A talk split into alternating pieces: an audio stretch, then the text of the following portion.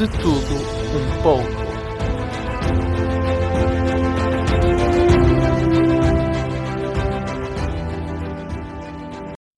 Olá a todos, sejam bem-vindos ao meu podcast de tudo um pouco.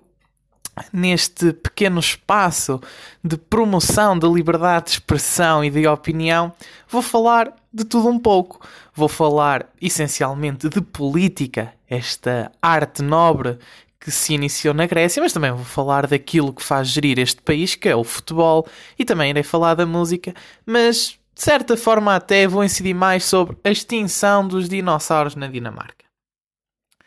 Bem, hoje não poderia fazer outro episódio que se não fosse o comentário às eleições presidenciais do dia de ontem, 24 de janeiro de 2021. Uh, eh, seria também inaceitável começar um programa que essencialmente vai também falar de política sem este grande acontecimento.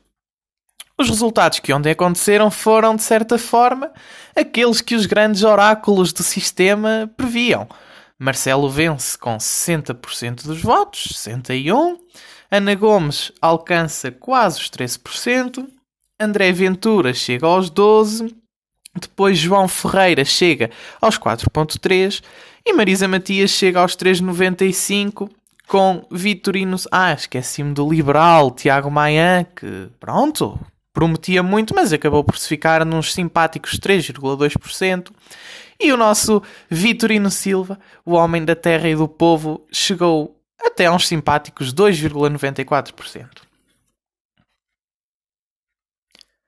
Quanto a surpresas, bem, as surpresas. Hum, vamos lhe dizer que foram quatro surpresas. O Vitorino Silva, o Tino de Rãs, como é conhecido, alcançou 2,94% dos votos com apenas 16 mil euros de campanha. De, apenas digo eu, como se 16 mil euros fosse pouco, não é?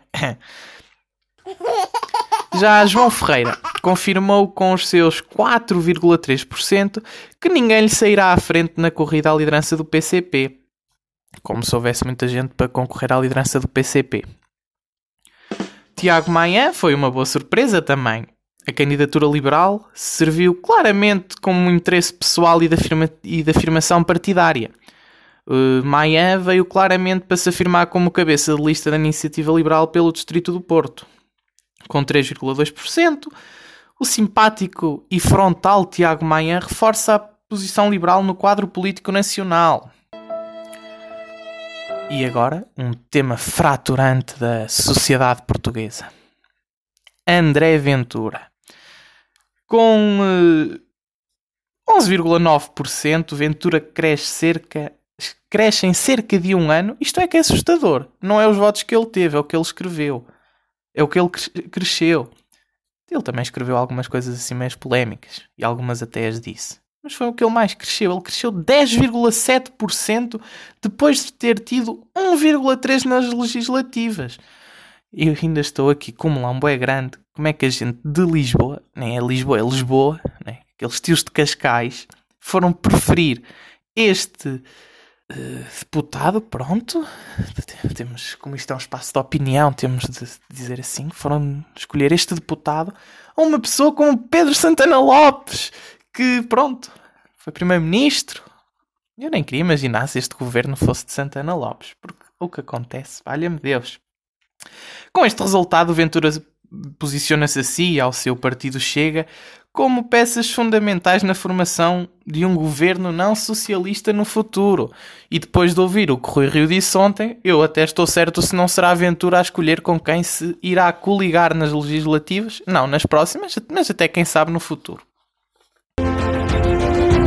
Bem, quanto a desilusões, hum, são na minha opinião duas. Duas.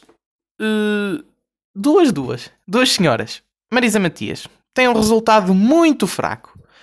Depois de em 2016 ter alcançado cerca de 470 mil votos, tornando-se até à altura na mulher mais votada, e 10,12% dos votos, Marisa Matias não foi além de 164.731 votos, ou seja, 165 mil votos.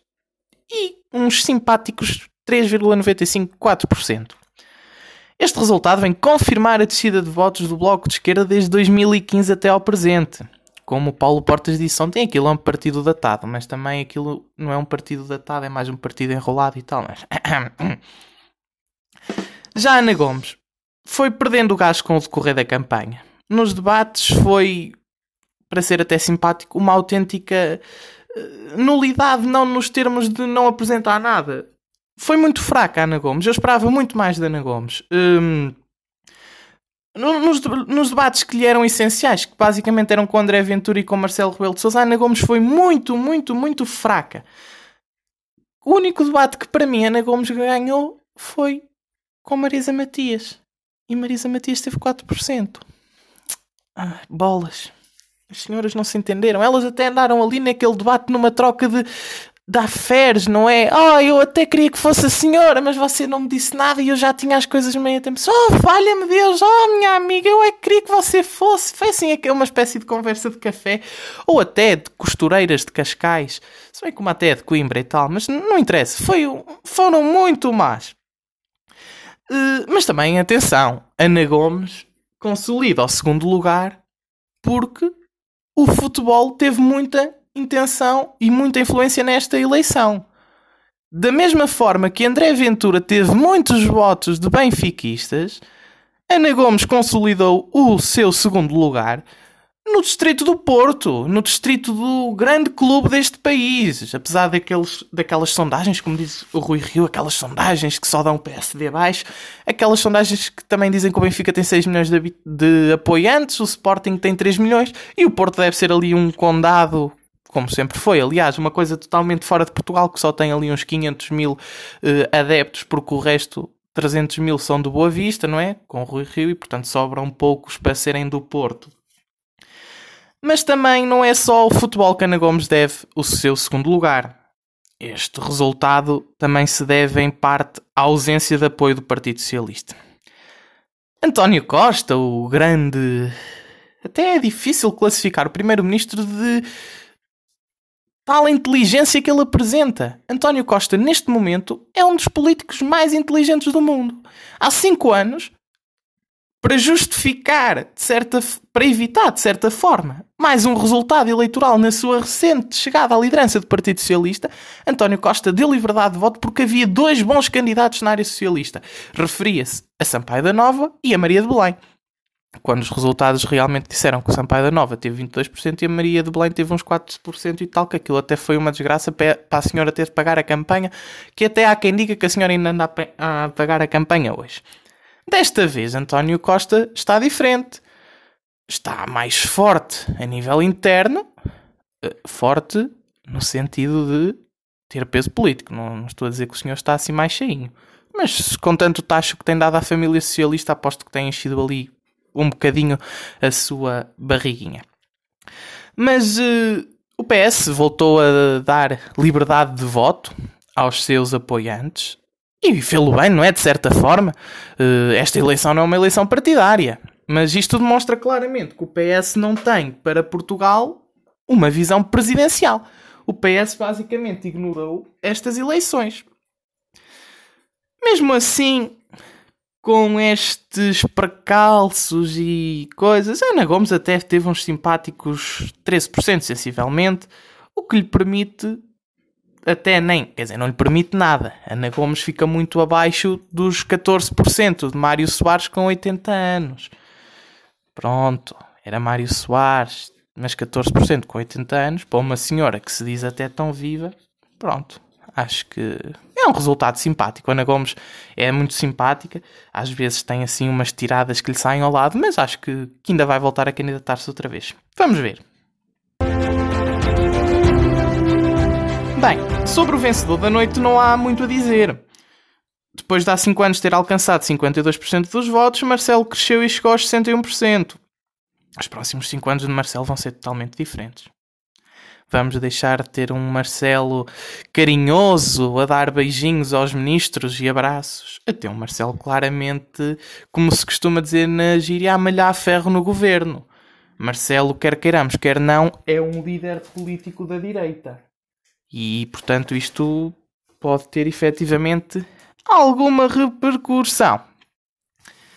Ora, também para encerrar agora, este episódio vai ser um bocadinho mais curto que os próximos. E uma palavra daquilo que foi as intervenções dos líderes políticos ontem.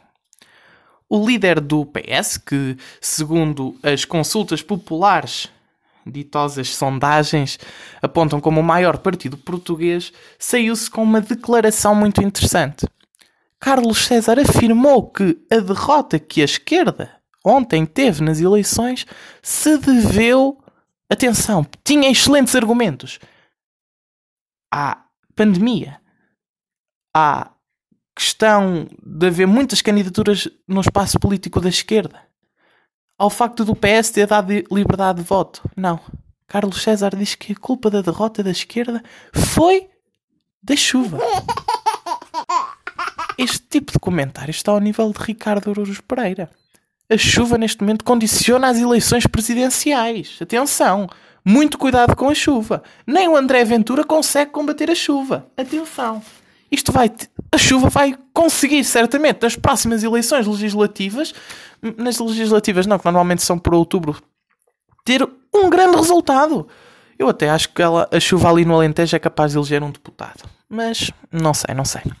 Já Rui Rio, pronto, Rui Rio é aquela pessoa que hum, dá para ir tomar um bom café com Rui Rio e conversar com Rui Rio, mas Rui Rio tanto está numa fase que diz que é mau, PS, que aquilo está a destruir Portugal, não sei o quê, como passado 5 minutos está a dizer que o país precisa do PS porque o interesse nacional está acima de tudo. Só que o Rui Rio esquece que para continuar a defender o interesse nacional precisa defender o PSD. E da maneira que as coisas estão, não estou a ver o Rui Rio muito mais tempo no PSD. Mas pronto.